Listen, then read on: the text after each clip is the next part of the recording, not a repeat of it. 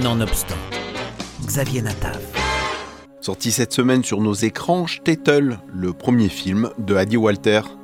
Nous sommes en 1941 dans un village ukrainien à la frontière polonaise. Dans ce village où laïcs et religieux cohabitent et où chacun parle yiddish, un mariage va avoir lieu. Mais l'arrivée d'un jeune du village, revenu de la ville et grisé par la modernité et l'envie de liberté, attise les querelles et remet en question le mariage prévu quelques jours plus tard.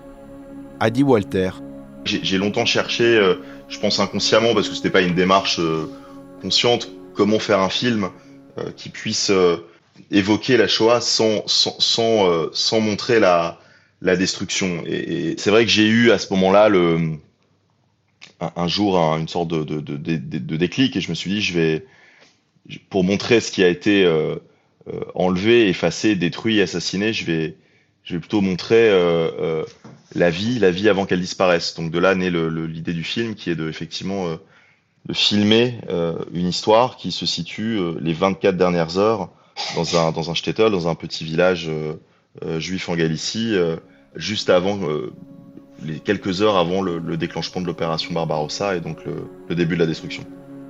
Cette fiction, tournée en noir et blanc et jouée en yiddish, reconstitue l'atmosphère d'un shtetl tel qu'il était à l'époque. Le réalisateur français et son équipe ont construit de toutes pièces un village d'Isba et sa synagogue en bois. Un des premiers chantiers auxquels je me suis attaqué, ça a été effectivement euh, faire face à un certain nombre de clichés ou euh, même parfois de, mythes ou de légendes concernant Stettel.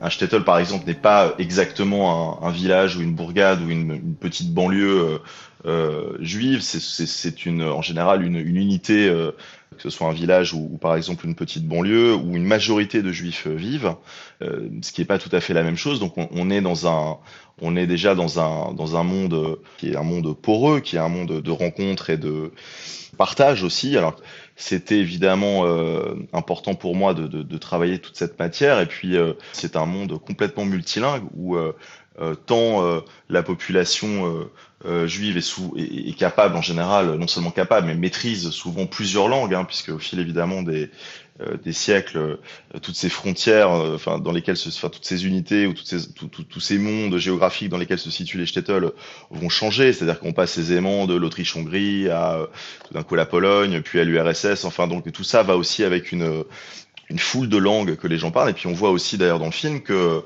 que les populations euh, euh, non juives sont souvent capables elles aussi de, de, de communiquer en yiddish avec leurs euh, leurs voisins ou leurs voilà enfin les gens en tout cas qui, qui, qui le côtoient jour après jour donc ça ça a aussi fait partie d'une certaine manière de la non pas de la recréation mais de la il a fallu travailler ces, ces, toute cette matière documentaire aussi pour restituer ou pour recréer de la meilleure manière ou de la plus belle des manières possibles ce shtetl qu'on a effectivement reconstruit, c'est-à-dire une trentaine de maisons euh, en Ukraine. On a, on, a, on a tourné en Ukraine à l'été 2021, donc quelques mois avant, euh, avant la guerre, donc, euh, ce qui a aussi donné une couleur assez spécifique, j'allais dire, et au film et au tournage. On a recréé ce, ce, ce shtetl à côté d'une forêt en Ukraine, à une heure au nord de Kiev.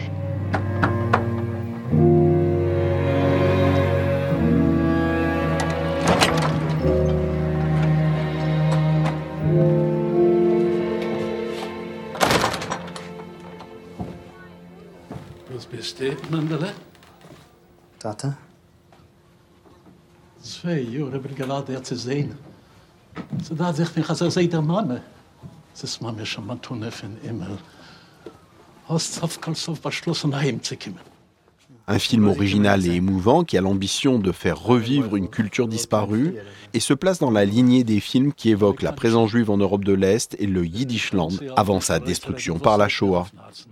Le titre Shtetl se rapporte bien sûr à un village en yiddish, mais est écrit sans le E, une référence directe à l'écrivain Georges Perec, symbole de la disparition des personnes emportées dans la Shoah. C'est un monde euh, qui n'est pas euh, facile à appréhender parce qu'il a souvent été euh, mal compris et, c'est vrai que la Shoah a aussi fait ça, c'est-à-dire qu'en fait, en vérité, la, la, on a perdu jusqu'à la mémoire de ce qu'étaient les shtetl. Je me suis rendu compte que plein de gens croient connaître des choses sur les shtetl qui sont en fait fausses. Et une des choses fausses, c'est par exemple l'idée qu'il euh, euh, n'y aurait eu que des relations d'hostilité entre euh, les juifs et leurs voisins et inversement. Ce qui n'est évidemment pas le cas. C'est une réalité beaucoup plus complexe. c'est un monde fait de nuances, avec des périodes évidemment tragiques, d'antisémitisme terrible, de pogroms, mais pas que. Le film aurait pu s'appeler Le jour d'avant, puisqu'il se déroule 24 heures avant la fin d'un monde, celui des Juifs d'Europe. C'est pas un film musée, c'est-à-dire que c'est vrai que bon, le, film est tourné euh, en yiddish, euh, je dirais qu'il y a à peu près euh, voilà 80% d'yiddish, il y a une 20% d'autres langues, en particulier d'ukrainien.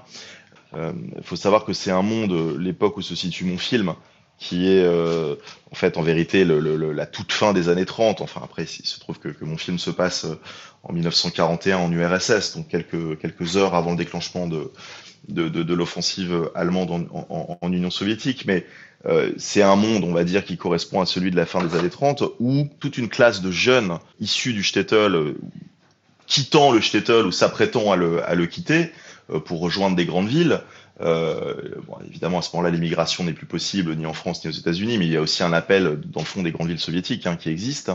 Euh, cette jeunesse rurale, en vérité, qui va se diriger vers les, grandes villes, elle est déjà en train, si vous voulez, de, quitter le yiddish.